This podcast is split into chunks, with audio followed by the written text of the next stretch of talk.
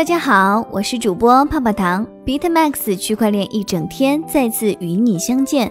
BitMax 调查署每天一讲区块链行业的新剧情，也可以加泡泡糖的微信哦，小写的 PPT 幺九九九零六，一起畅聊区块链的那些事儿。今天的第一个消息呢，我们就来聊聊大火的 DeFi。DeFi 在今年呢异常火爆。根据数据显示，DeFi 代币的总市值近七十七亿美元，现报约七十六点九二亿美元。当然，这个数据不仅引起了行业内的人注意，也引起了黑客的注意。根据相关统计，五个月七次被盗，三千五百万美金，DeFi 成为黑客的提款机。七月一号，DeFi 平台上发生黑客攻击事件。一名黑客仅用了零点九个 ETH 就盗走了九十一万枚 VETH，完成了上文所说的低投资高回报的生意。而就在事件发生的前两天，另外一个 DeFi 平台同样也发生了黑客攻击事件。六月二十九号，一名黑客在 Balancer 上用 DYDX 的闪电贷不断交易通缩币，利用系统的机制漏洞盗走了价值五十万美金的加密货币。一波未平，一波又起。让人意想不到的是，在同一天内，黑客故技重施，攻击 Balancer 部分流动性矿池中的 COMP 交易对，将价值十点八 ETH 的 COMP 盗走。短时间内接连发生的黑客盗币事件，让加密货币领域的不少投资者大跌眼镜。事实上，黑客攻击在 DeFi 领域并不稀奇。根据深链的统计发现，在最近五个月里，一共发生了七次被盗事件，共计三千五百万美金。DeFi 成为新的黑客提款机了。继比特大陆的内斗风波后，区块链第一股迦南云智也开启了内部大战。根据相关消息，南瓜章独掌迦南，内斗风吹向区块链第一股。七月九号。杭州迦南云智信息科技有限公司的工商变更迅速被媒体捕捉到了。当日，该公司的董事和监事职位发生变动，创始人张南庚由董事长兼总经理变为执行董事兼总经理。科创板日报援引知情人士的说法报道，迦南云智高层变动由于管理层内斗所致。北京的张南庚在与杭州帮争夺控制权，目前杭州帮已被边缘化。公章也由张南根控制着，比特大陆的内斗之风大有吹进区块链第一股迦南云志之势。被显示为退出董事职务的孔建平在接受媒体采访时表示：“我没有退出管理层。”七月九号晚十九点四十四分，迦南云志的官方公众号之一。北京公司主体账号下的迦南科技针对工商变更发文称，目前生产经营活动一切正常。工商变更完成后，迦南作为美国纳斯达克上市公司，在中国境内的全部子公司均由张南庚担任公司执行董事、总经理、法定代表人，他具有对公司绝对的控制权。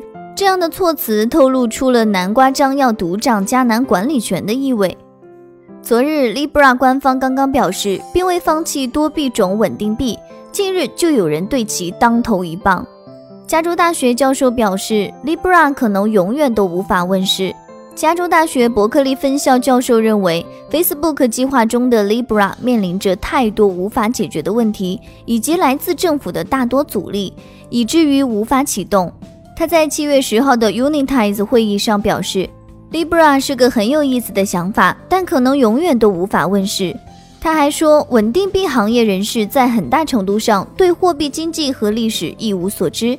此外，他认为稳定币要么太脆弱，要么太昂贵，以至于无法成为主要的货币形式。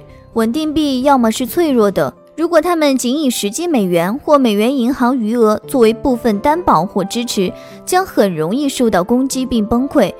如果稳定币是完全担保或过度担保，那么扩大其规模的代价将高昂到令人望而却步。下面一个呢，就是以太坊的相关消息：Tether 封锁了三十九个以太坊地址，共计锁定价值五百五十一万美元的 USDT。近日，Tether 封锁了三十九个以太坊地址，共计锁定了价值五百五十一万美元的 USDT。这些地址被封锁后将不能进行接收和转账操作，其中金额最大的一个地址中有四百五十六万 USDT。这些地址被封锁的原因，大概率是 Tether 为配合美国执法部门的调查而做出的。最近，USDT 越来越多被利用于数字货币交易之外的应用，大量的场外借贷和跨境转账开始使用 USDT。中心化运营的 Tether 拥有对所有存币地址的控制权。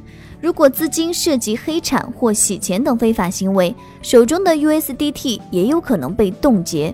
这对试图使用 USDT 进行非法交易的人做出了警示，同时也在印证，只有完全去中心化的数字资产无法被中心化机构冻结，才拥有绝对意义上的对自我资产的处理自由。比特币被越来越多的人知道和接受，维基解密在线商店以接受比特币等作为付款方式。维基解密官方在线商店现已经接受了比特币和其他主流加密货币作为支付方式。据悉，该商店主要出售官方 T 恤等物品，所有收益将用于资助维基解密的运营。截止到周二，该商店还通过闪电网络接受比特币支付，这使其成为最早接受比特币支付的供应商之一。根据相关报告称，2020年上半年比特币表现优于股市。金色财经报道，根据发布的二零二零年上半年加密市场报告，尽管存在全球不确定性，但在同一时期，比特币仍然跑赢股市。在经历三月十二黑色星期四后，比特币的强劲复苏使其价格回到了今年二月份的水平，其表现优于标普的五百指数和纳斯达克指数。此外，纳斯达克指数也超过了今年二月以来的历史最高点。但标普五百指数在崩溃后并未完全恢复，截止二零二零年上半年下跌了百分之四。报告还认为，比特币被用作对冲通胀的避险工具，而不是许多加密货币投资者认为的避险资产。随着美联储继续实施量化宽松，股票也被用作通胀对冲。加密货币平台也要上市了。根据路透社报道，Coinbase 开始准备上市工作。根据路透社援引消息人士称，加密货币平台 Coinbase 开始股票上市准备工作。上市需要得到美国证券交易委员会的批准。如果证券监管机构为其开绿灯，对于争取其支持的加密货币倡导者来说，这将是一个里程碑式的胜利。尽管 SEC 表示一些加密货币可能会被视为证券，需要接受监管，但它尚未就绝大多数加密货币发布具体的指导意见。许多加密货币一直在努力赢得投资界和普遍公众的认可，因为他们对加密货币的投机性质和洗钱的可能性心存警惕。据悉，加密货币交易平台 Coinbase 开始筹备最早今年上市，或将成为美国首家上市的主要加密货币交易所。一位消息人士称，Coinbase 在2018年最后一轮融资后，估值超过80亿美元。区块链行业每天都有你想知道的事。以上就是今日的区块链大事件。区块链一整天，每天都会与你相见。大家也可以加泡泡糖的微信哦，进入区块链一整天的粉丝交流群，大家一起畅聊我与区块链的故事。泡泡糖的微信是小写的 PPT 幺九九九零六。再说一遍哦，小写的 PPT 幺九九九零六。好了，今天的节目到这儿就要结束喽，咱们下期再见。拜拜。